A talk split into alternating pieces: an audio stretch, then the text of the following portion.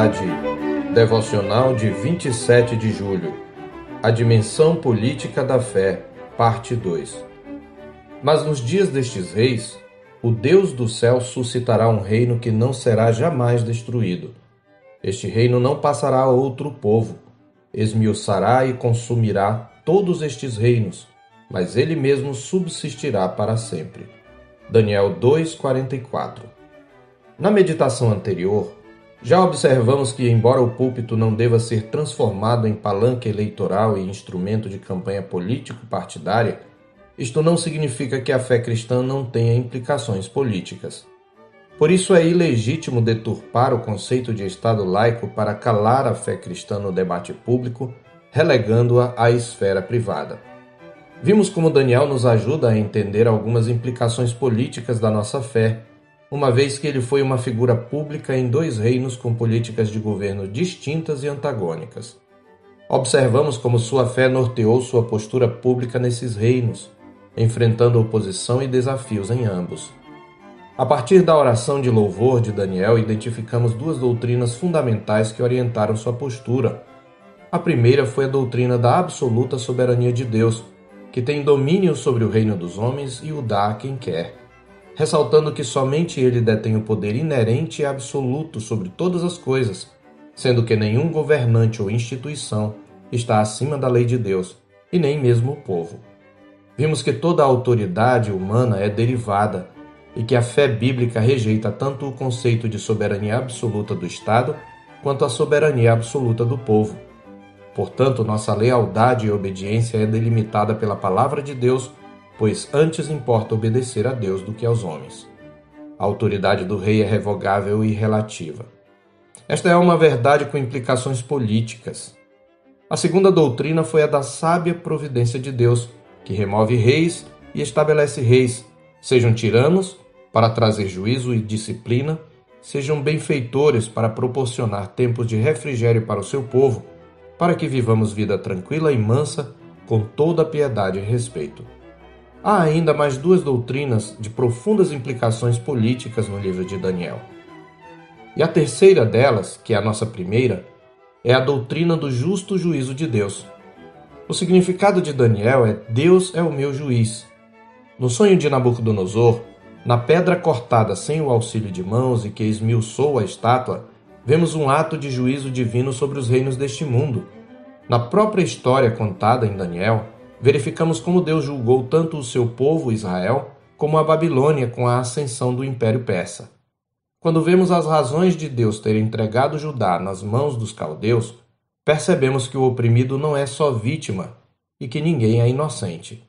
Como está escrito acerca do cativeiro em 2 Reis 24, versos 3 e 4, com efeito, isto sucedeu a Judá por mandado do Senhor, que o removeu da sua presença, por causa de todos os pecados cometidos por Manassés, como também por causa do sangue inocente que ele derramou, com o qual encheu a cidade de Jerusalém. Por isso o Senhor não o quis perdoar. Esta verdade vai de encontro às ideologias que só enxergam as relações sociais dentro da visão binária de opressores e oprimidos, onde o rótulo recai sempre sobre os mesmos grupos, como se o pecado e a opressão estivessem circunscritos a apenas uma condição social, cor de pele ou identidade sexual. A compreensão bíblica de que os assim chamados oprimidos, como foi o caso de Judá diante da Babilônia, também estão debaixo do juízo de Deus, pois são pecadores e são responsáveis por suas ações, livra os crentes de identificar qualquer ideologia ou forma de governo em particular com o reino de Deus. Esta foi a compreensão dos profetas como Isaías, Jeremias e Daniel. Pois ao mesmo tempo em que em Daniel se diz, e Jeremias também repete a exaustão, que Nabucodonosor seria servo de Deus para executar juízo contra as nações, o Senhor diz por intermédio desses mesmos profetas que chegaria a vez do próprio Nabucodonosor receber seu quinhão do juízo da parte de Deus.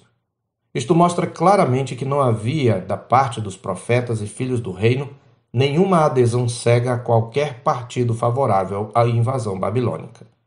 O próprio livro de Daniel mostra isto porque, enquanto em Daniel 1, verso 2, a palavra de Deus diz que o Senhor entregou Judá nas mãos de Nabucodonosor, No capítulo 4, temos o juízo de Deus sobre o mesmo rei, para ensinar a ele que o Altíssimo tem domínio sobre o reino dos homens e o dá a quem quer.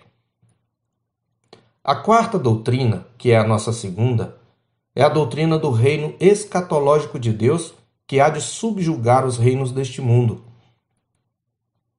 Esta doutrina está implícita na oração de Daniel, mas é explicitada na interpretação do sonho a observação de que a pedra, que representa o reino de Deus, foi cortada sem o auxílio de mãos, tem uma mensagem política poderosa, a saber que o triunfo do reino de Deus não se dará através do braço de carne, sejam as revoluções populares, seja um Estado interventor ou um herói nacional qualquer.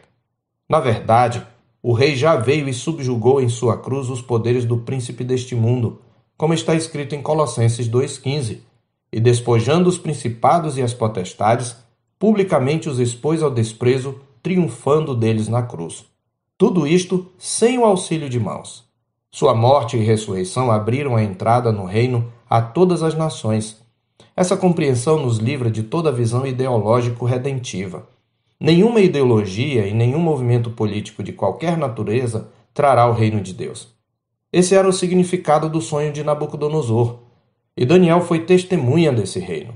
Este também é o papel da igreja, ser testemunha do reino e instrumento do seu avanço por meio do evangelho.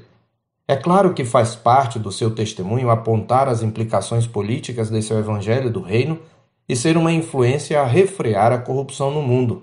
Além disso, o crente até crê que pode, mediante a graça de Deus, ser instrumento de reforma em sua geração, mas não se ilude com utopias e nem precisa.